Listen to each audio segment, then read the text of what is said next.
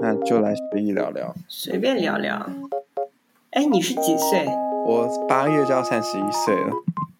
哦哦，所以所以其实应该是我到我过完十一月的生日，我才是三十一，对不对？三十一，呃，在我们这边是这样算，但大陆我好像都会虚长一岁，所以看起来是 来台湾你就自动少一岁哦，年轻一岁。OK OK，那怎么样？你这个马上应啊，应该说已经三十了，三十而立，三十的感受是什么？沧桑，沧桑。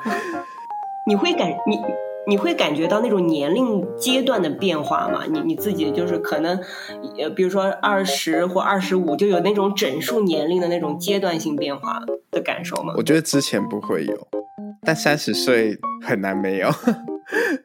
可是可能要看你那个感受会发生在什么时间，比如说可能有些人是说啊，我三十岁，然后就开始思考说，我还没结，我要不要进入家庭啊？我是不是要结婚啊？进入到下一个状态？嗯，可能会是家庭方面的，或是人生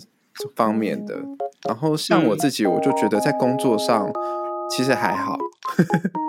好像工作上才因为 anyway 对我来说就会觉得我才工作六年。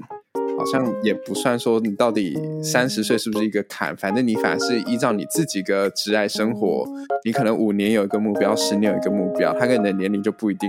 要完全一致，至少这个阶段了。嗯，所以比较多的反而是其他可能生活上，或是你的自己的生涯规划上，可能会有一些觉得啊，三十岁好像是一个 milestone，我应该要有一些给自己的里程碑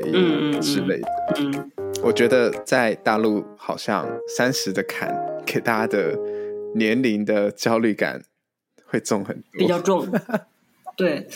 我我觉得我们的焦虑感不是从三十开始，我们的焦虑感好像就是从二十，因为二十是你呃高考结束，然后你读大学，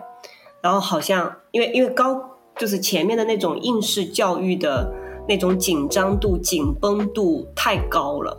然后一旦进了大学这个阶段，就好像是完完全全另外的一个人生阶段。所以二十岁的时候，就让大家觉得好像有一次很大的变化，是因为年龄，是因为时间到了的那种感觉。然后再后来就是一些呃，好像是社会社会的压力吧，就比如说他们会觉得二十四岁毕业了以后要考虑成家的事情。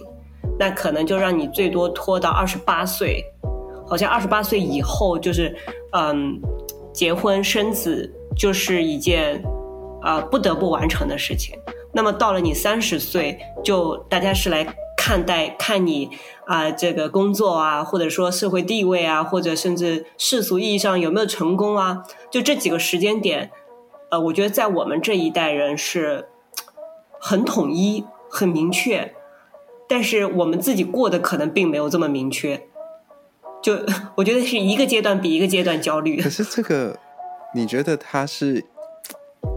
有好有坏，或者是你自己是怎么定义这件事情呢？觉得按部就班有一个很明确的时间线，然后有跟着走跟没跟走的区别，还是说你自己去弹性的调整自己的生命的节奏？我我觉得我在三十岁以前其实。没有特别认真思考过，呃，我要怎么去弹性的调整我自己的节奏。但是很很很很奇怪的是，我觉得我这一路以来，我都以为我自己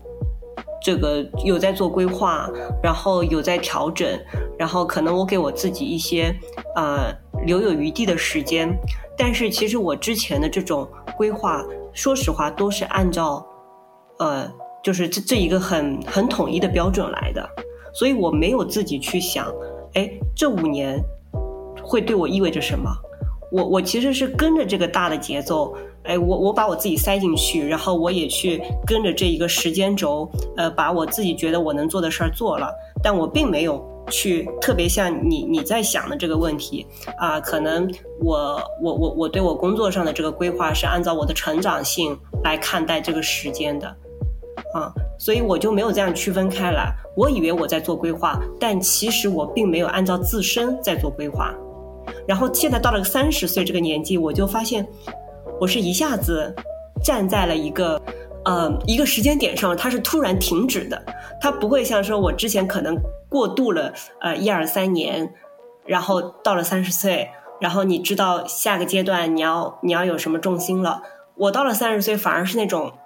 就就有就有一棒打到你头，然后让你突然间清醒的那种感觉。哎，好像三十了，然后好像你自己自己的节奏到底是什么？因为你发现说，呃，到了这个时间点，似乎没有人再来催促你做些什么事情的时候，要你自己来去适应这个节奏的时候，那你看到你自己要要什么，要怎么做，就就是反而看自己的时候，就发现，那我前几年是怎么做的？啊，就发就突然觉得这这个是断断掉的，这不是一个连续的过程。这好像原本是一个方式，原本是一个逻辑，突然在这个时间点，整个逻辑就突然换到另外一个方式上，就突然突然散掉了，你知道吗？然后你得重重组，但是你重组的这个方法论似乎在以前没有经历或者说没有总结过，所以我今年其实有一个很大的感受，就是说也想也想让自己多有点总结。这样呢，你走下一个三十年的时候，好像不至于太稀里糊涂的。就好像自己的人生才现在开始要开始自己动手画。对。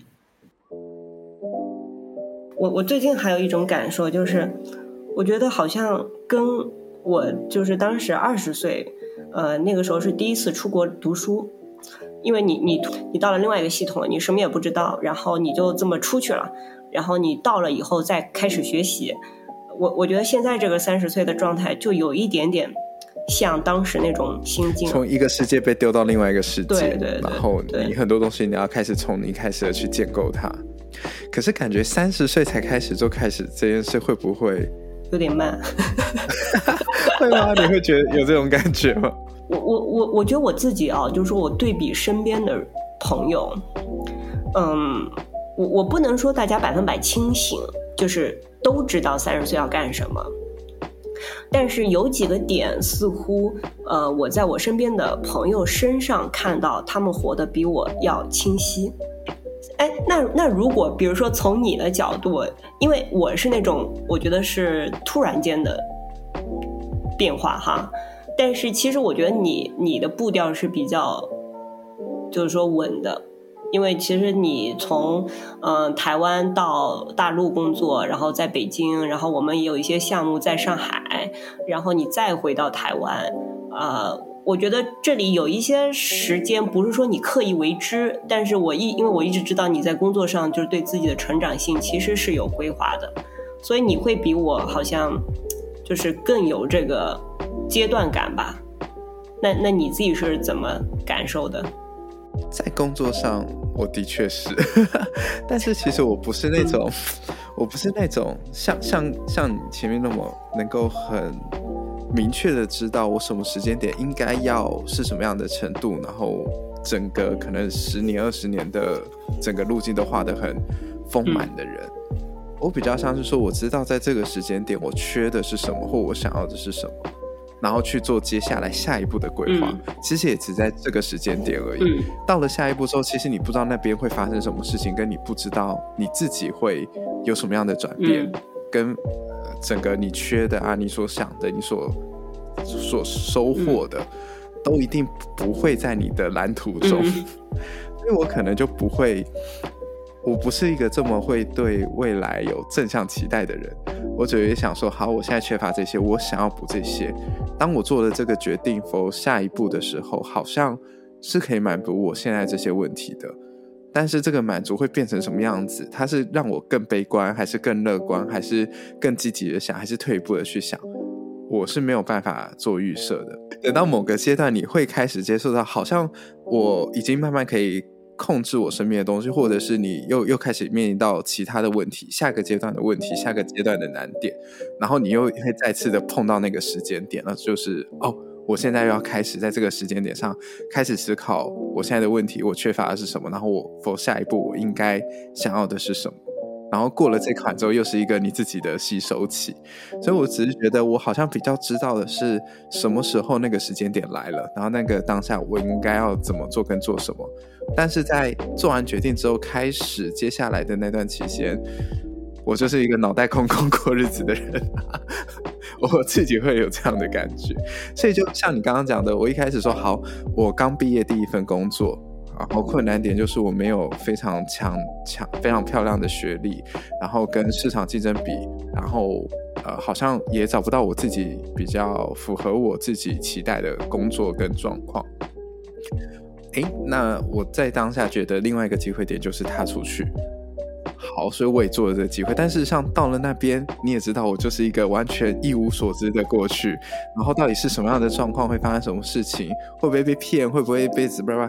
那些完全无法控制。所以我就反正我只知道那当下这个好像是一个机会点，解决我的问题，我就去喽。去了之后会发生什么，我也不知道。所以在那个状况下，你是没有办法去规划跟跟设计那个整个时间线的。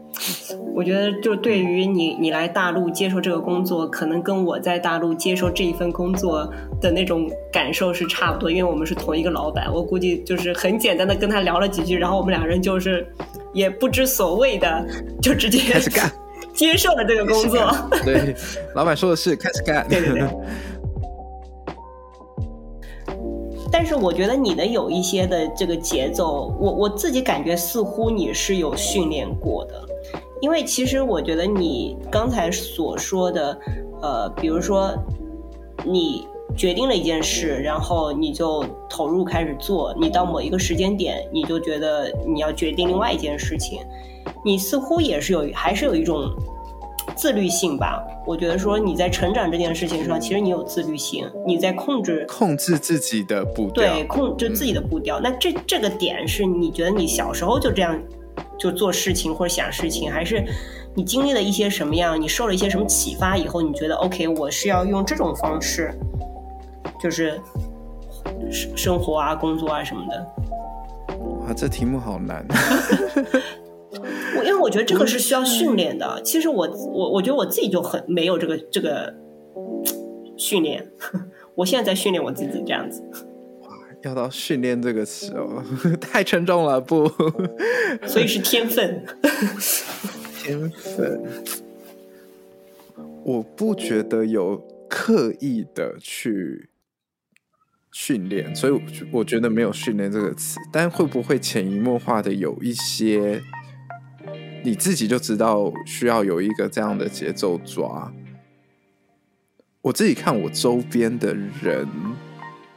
有一些也是让我觉得跟我应该是类似的情况，就是你会觉得他平常也不太想说我未来怎样怎样，但在某些时刻，他好像对自己就特别清楚，就看得特别透彻，然后就说哦，我现在我一定要辞职，然后因为什么什么什么，然后我下一份叭叭叭叭叭，就就有点那个，或者哦，我现在真的要结婚了，我要我一定要在两年内生小孩。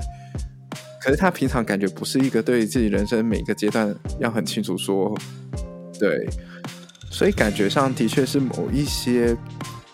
某一些点的时候，你知道天一个仿佛一个天启，你就噔啊不行，我要知道我现在要做什么事情。嗯，我没有觉得有什么训练的痕迹在，但的确就是会觉得你只是在可拿来参考的资讯中去。得到当下最好的答案，然后你不能控制的，你就不要去管。我觉得只是抓抓着这个原始的脉络，然后就会变成这样的一个形式。所以我去，我到那边的时候，我的确有一个冲击，就是那个冲击对我自己的本本身感受是，我觉得是害怕的，就有点像你刚刚讲的那种小家长对于小孩子这么严谨的安排。然后以及那个社会的氛围，你看微博，然后或者大家都在讲哦，他们从呃大二大三就一定要开始出去找实习，然后是两三年，然后出社会就要进大厂。这个其实不是一定说大家谁谁谁一定要这样做，但你知道那个社会情境脉络下，每个人就会被灌输这样的概念：是基本上所有做我们这个行业的人。我就是要实习生，在学生就要实习三年经验，然后出去找第一份工作就要进大厂，没有进就是 loser。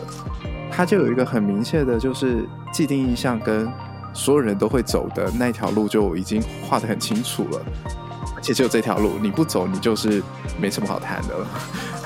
然后你走了这条路之后，然后接下来下一步哦，可能三年五年跳槽，呃，然后什么升升职，叭叭叭，就一连串的就觉得哇，所有人的人生轨迹都会变得一模一样，这件事情我觉得好可怕。然后又其可是又我我觉得最害怕的是，就是所有人都很接受，跟所有人都很。不管是被迫还是自愿，但是都会 push 自己要走上那条路。然后我就觉得说，万一是我，我是一定走不上那条路的人，那我要怎么办？我就是一开始你就知道，完了，我要是 loser 的那种人，你就会觉得，那这个世界我还要做什么努力呢？我已经是 loser 了耶。然后就觉得，哇，这个压力也太大了吧？然后整个人生或者整个规划完全没有你自己喜欢什么，你自己思考什么的。控控对选择在，就是世界要你变成怎样，你就一定要跟着世界的样貌走，然后就觉得哇，我不是我就没有立足之地了，这种排斥感，那我觉得为什么是很冲击的？就是大家都好能接受这样的结果吗？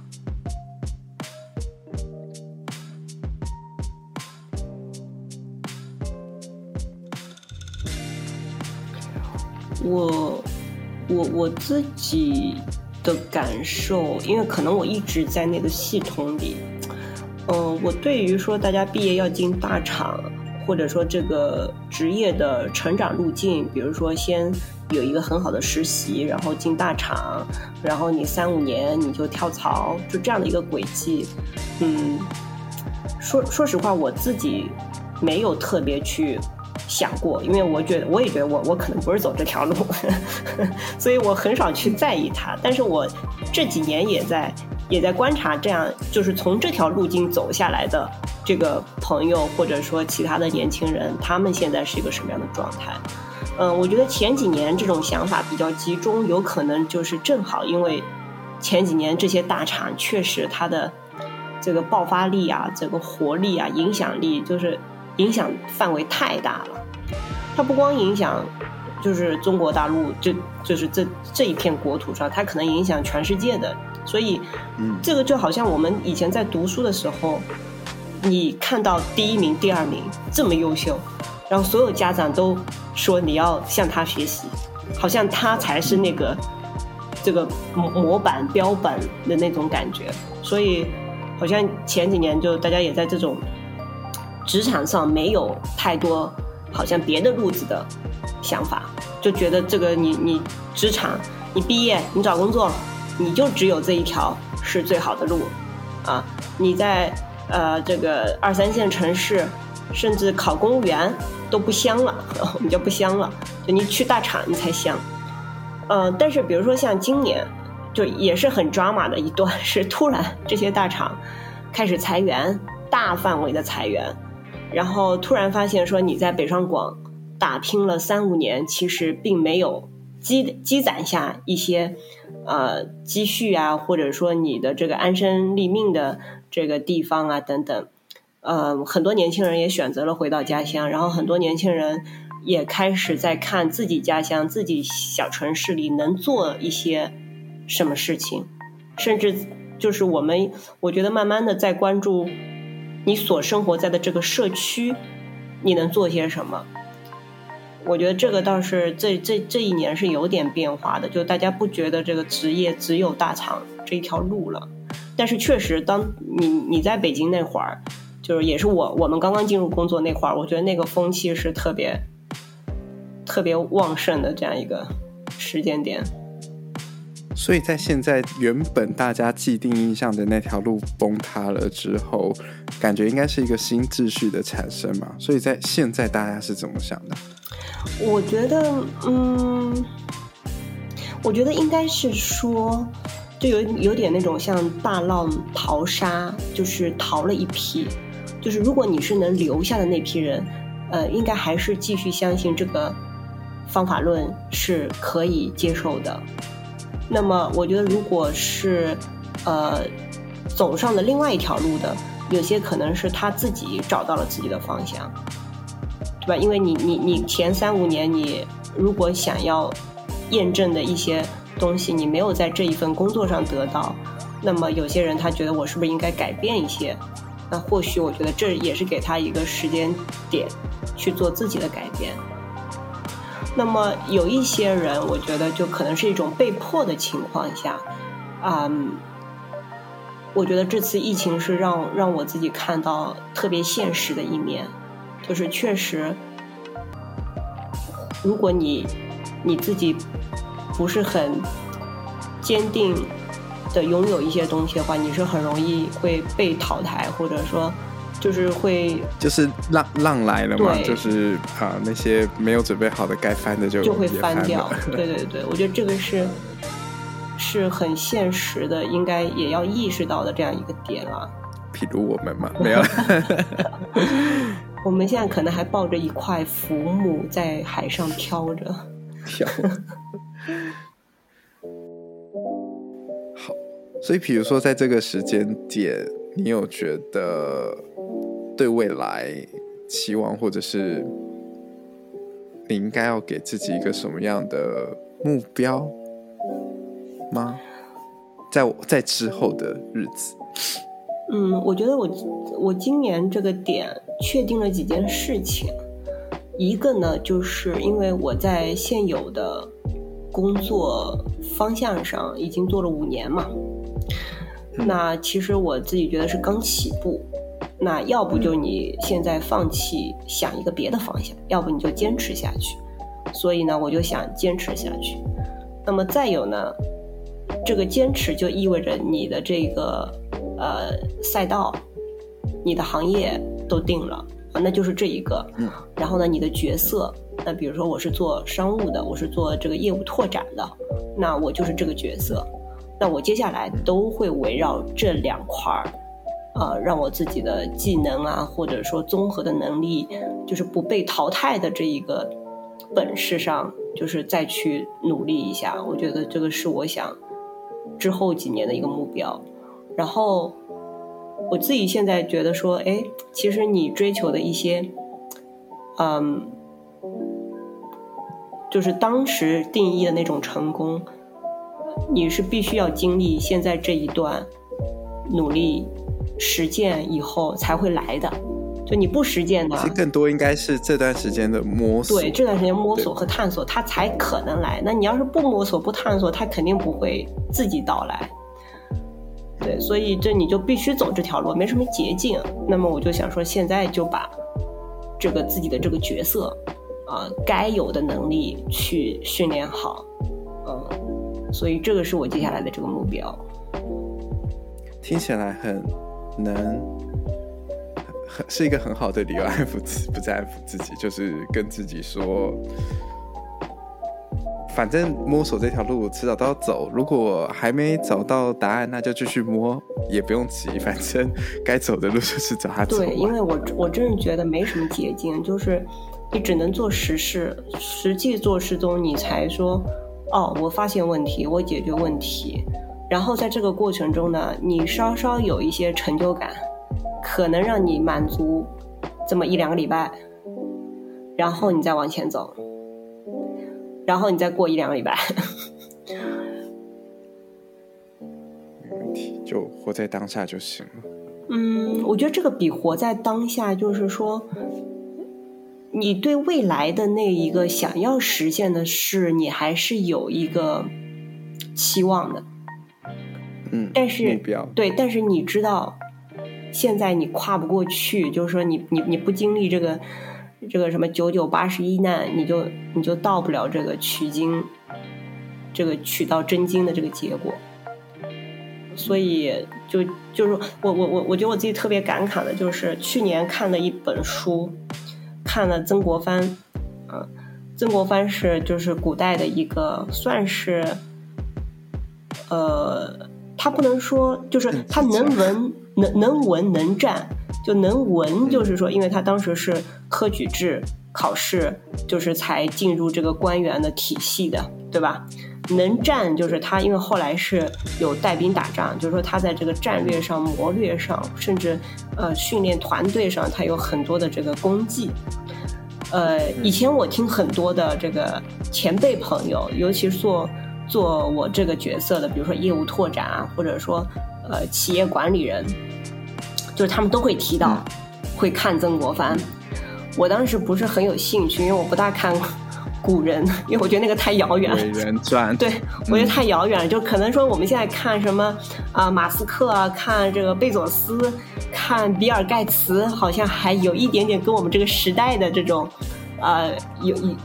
奋斗的偶像也可以清晰的看到那个画像是什么样子。我觉得古人太远了。但是我我去年看了一下以后呢。我真觉得有好多的这个精神要领啊，是可以去学习的。而且我现在确实，我觉得就你得沉住气，成事儿、成小事儿，再成大事，就是这个这个过程逃不过。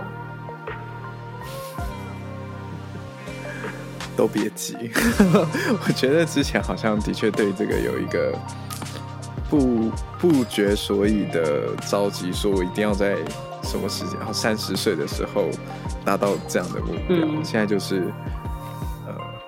就走吧，反正这段走完，该是你的就会是你的。嗯，但是我我因因为我今年也看到一些反面的一个例一些例子吧啊，就是说你看到四十几岁的人，也许他也已经走完了。比我们比比比我们大十岁嘛，对吧？他他比我们早走完十年，哎，你发现他整个能力点并没有跟上，嗯。啊，所以如果他这个四十几岁当啊 manager 的话，下面的团队可能就不服，那其实给他的工作会带来非常大的这些困扰，所以就就是同样的这个时间内，有些四十岁他已经是非常优秀的。这个管理人才，或者说这个呃专业上的一些呃专家啊，就是其实大家都是十年，但不一定所有人都修炼到了。这十年的价值，每个人都是不一样。对，所以我觉得我们真正可能要去想的，就是还是说怎么让自己在同样的这种生命时间内周期内，呃，甚至我们现在这个时运，我觉得就是一个全世界差不多的。特别艰难的这个 时运下面，你能让自己这十年是有价值的。所以你现在做这个产品经理，你你觉得怎么样？因为你你其实你一直希望是以这个产品经理来定位自己嘛？你会去怎么思考你这个工作上的让自己更有价值？还在茫然中，我觉得这几年就是特别忙，在这件事情上特别没有办法给自己一个答案的题。但是其实你这几年也做了好多事，就是你到北京以后，其实你有有参与好几个算是产品的开发，然后现在回到台湾也是这一个角色，呃，在参与一些产品，而且你的产品应该是。相当于 to B to C 都是有占有的，嗯，所以原本的道路我觉得还比较清晰可见，你就是还很稚嫩，所以你后面的道路是有很明显的成长空间，就是哦，我知道我还缺哪里，我应该要再往上走到哪里。但到现在这个程度，你可能就会开始有一些分歧点，它没有绝对路径，嗯。你要做那样也可以，你要做这样也可以，而且有些是不是你想做就能真的做到达到你自己期望的状态？它可能还是有一些时运在机会点，然后当下的状况。所以我自己就会很茫然，是我假设真的到现在要开始思考下一步，我好像还没有很清晰的路跟线索说。我应该要怎么做，或者说我应该要做什么事情？嗯，我觉得后面的路，这种状况应该会越来越，就是你可以参考的样本越来越少。嗯，原本应该你刚出社会，所有人都可以是你的样本，因为在那个状态下，对，然后慢慢五年、十年、十五年，你的参 样本数就慢慢下降。是的，所以变成你要自己去定义你自己的样本，就说啊，我接下来可能没有任何一个参照物说。呃，总经理，我下一个工作我一定要上到总经理，这件事是对还是不对，根本就不一定。对，然后是不是适合，是不是你能走你想走，太多的决策是都没有办法让你对任何一个答案有肯定的答复。对，所以就变成你只有自己跟自己讲 讲说我我必须要很知道自己想要的是什么。但在现在这个阶段，我还没有拿到答案。对，但是如果你在这样一个呃，假设是也确实是个迷茫的过程中，你会先让自己做些什么呢？呃，你是说，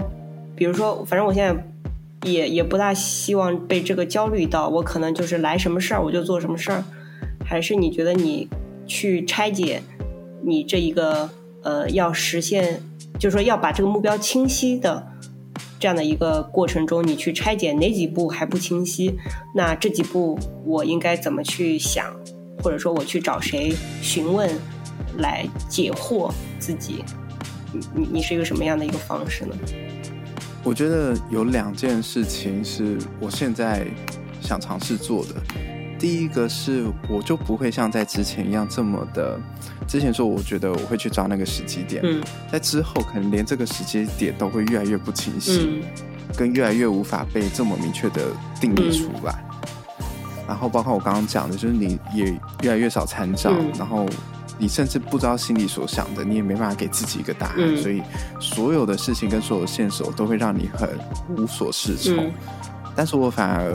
想要让自己慢慢的接受这样的状态，就是我之后我可能是每一年焦虑一次说，嗯啊，我现在是不是又到了时间点？这件事会变成我可能之后每一天都在焦虑嗯这件事，我现在到底在干嘛，在做什么？嗯因为你之后一定你所有能够可视的线索会越来越稀薄，嗯更不清楚，嗯所以这个的迷茫跟焦虑，或是疑惑，或对自己的怀疑跟思考，一定会变得更频繁，跟更无法得到答案。嗯所以我会觉得，在这个时间点，好，从三十岁开始，应该就是很明确的感受到这样的讯息了。嗯我已经不再是一个很知道下一步要走的人生是什么样的，因为没有答案了。嗯那就要把这个视为一个常态，就接受它吧。嗯我之后没有一件事情是绝对对或错。我跳槽换到一个工资更高的工作是好还是坏，嗯不一定就是我们所片面或很直接拿到的那个概念的答案。嗯所以就任何事都保持怀疑，任何事都知道自己其实呃也也愿意相信，也愿意去怀疑他。嗯所以他是一个很矛盾跟，但要接受这个矛盾之后，会变成是自己的常态。嗯嗯我觉得，如果我是觉得慢慢的，你会让那个焦虑变成一个，他不，他不会不会定义在焦虑上，嗯你只会变成一个常态性的让自己不断的思考，嗯它就只是一个你要去思考的问题了。嗯因为反正那个焦虑是没有用的，你知道怎样都，就算我再焦虑都不会有答案，你就会 放弃挣扎。但是它会让你有一个习惯，就是我会不断的思考它。我觉得这样就让它变成之后的人生常态。嗯我觉得这个心态应该是在这个时间点开始会，我自己会慢慢要逼自己，或者让自己慢慢淬炼成那种那种样样态的一个心态。嗯然后第二个，虽然心态是这样，但是就是刚刚讲的一个十年，它可以是很有质量的十年，跟很不怎么样的十年。那你就是尽你所能的做任何你你当你看到一个自己的问题、自己的不足，反正你能做多少就做多少，只要你把每一个你能抓的都能够多多少少拿起来。放到心里，或是拿在手上扛一下，训练自己一下，你自己身上的肌肉一定会慢慢的茁壮。嗯所以就包括我们现在想要做这些阿里阿里阿扎的事情。嗯 对，那哎，你就尽你所能的去，到时候十年之后的结果，你去回看说这十年到底是有价还是无价。嗯事实上，你已经尽力的把你所有能看跟你想尝试的都做到，嗯它就没有所谓的有价无价，因为它就是你最好的成绩。嗯。哎，那你要是这么说，我觉得有一点突然让我有点启发是，因为我们以前也常常讨论很多，嗯，跟其他人合作的这个过程，或者说跟团队的过程。那么，因为我们自己的心境也在变化，对吧？就像嗯我们自己这个尝试的过程，慢慢在放下一些东西，嗯、在更多面化的去看待一些事情的，呃，这个本质啊，或者说事情的这样的一个多维度的想法吧。那你你你会不会觉得你在这个过程中，其实对其他人也更宽容了？你在团队的合作过程中，你会觉得这几年，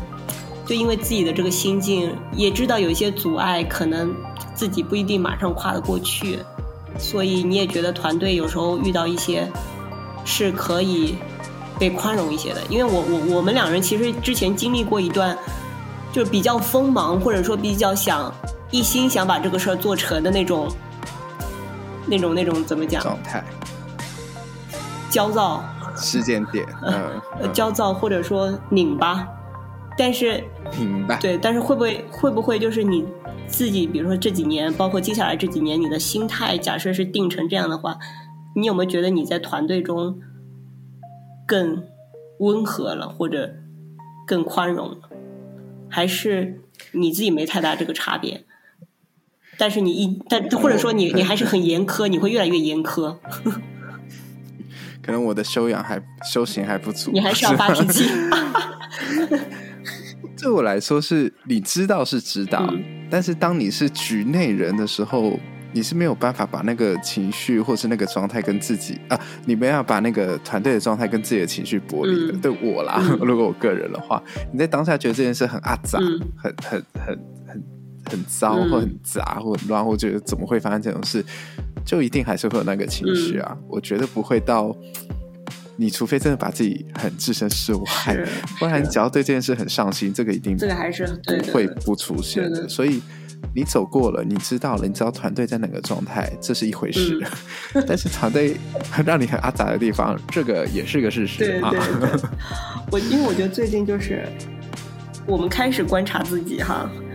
但是自己的一部分有时候是跟周围也是有关系的。然后呢，我我有时候礼拜一到礼拜五特别投入工作的时候，我就还是会有些急躁啊，或者说对团队的一些行为不够不够宽容，我我就容容忍不了。但是到周末，哎，反思一下自己，再看看自己的这个进度和节奏，似乎我觉得，嗯，这个好像还需要修炼一下。因为有时候我们看自己会把时间轴拉长嘛，我们看自己的五年，看自己的十年，但是似乎团队其实也是这样的一个时间轴在走。但是当下团队 当下该爆炸 就还得爆炸，谁管你这团队五年后、十年后 没有了？啊，真的真的是我我我另外一个感受就是这这一两年，我觉得确实越来越接触到就真实的。职场或者说真实的商业环境，还真的不是说你给自己时间，这个外部就给你时间。比如说我们自己可能有自己的成长节奏，但并不表示团队就会给我这一个成长节奏。呃，如果有，就我觉得这是很很有幸的，能遇到这样的一个工作机会和团队。呃，起码我觉得我现在确实还是有遇到的。但是你再把这个团队放到这个市场上去看，这个真实的商业环境上去看，那可能就可可可没太多人要理我们这个 成长的节奏。啊，你就是各种糟心。哎，这个没有办法，就情绪归情绪啊。你在工作中各种很阿杂的事情该面对的，还是就就既一如既往的面对吧。那。你慢慢的走过，看过更多，你知道团队的状态，你只是在自己夜深人静的时候可以释怀一点，但不要对自己当下其实有太多的期待。我是真的，哎，不过我最近遇到一些人，我我我上次也跟你分享过，我说，我我真的觉得哇，他们好像有很深厚的内功啊，就是你能感受到他是一个非常有能力，然后有修养、有德行，就是智和德。双全的这样一个人，但是他竟然会为了你的这个水平，就是降，就把自己降低下来跟你来对话。哦，我觉得这个真的修养真的太厉害了。就我我们往往是说自己可能修行还未到一个水平，但是就是知道和做到总总有一个很大的鸿沟一样的距离嘛。我们只是知道，但自己又做不到。然后你跟人讲话的时候，反而把那个 那个鸿沟去体现出来了，所以整个整个气氛就会非常的那个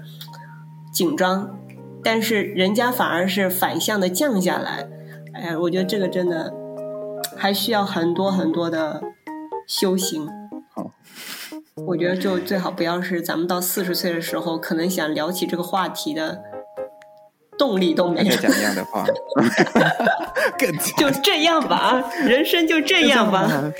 都四十岁了，还想咋地啊？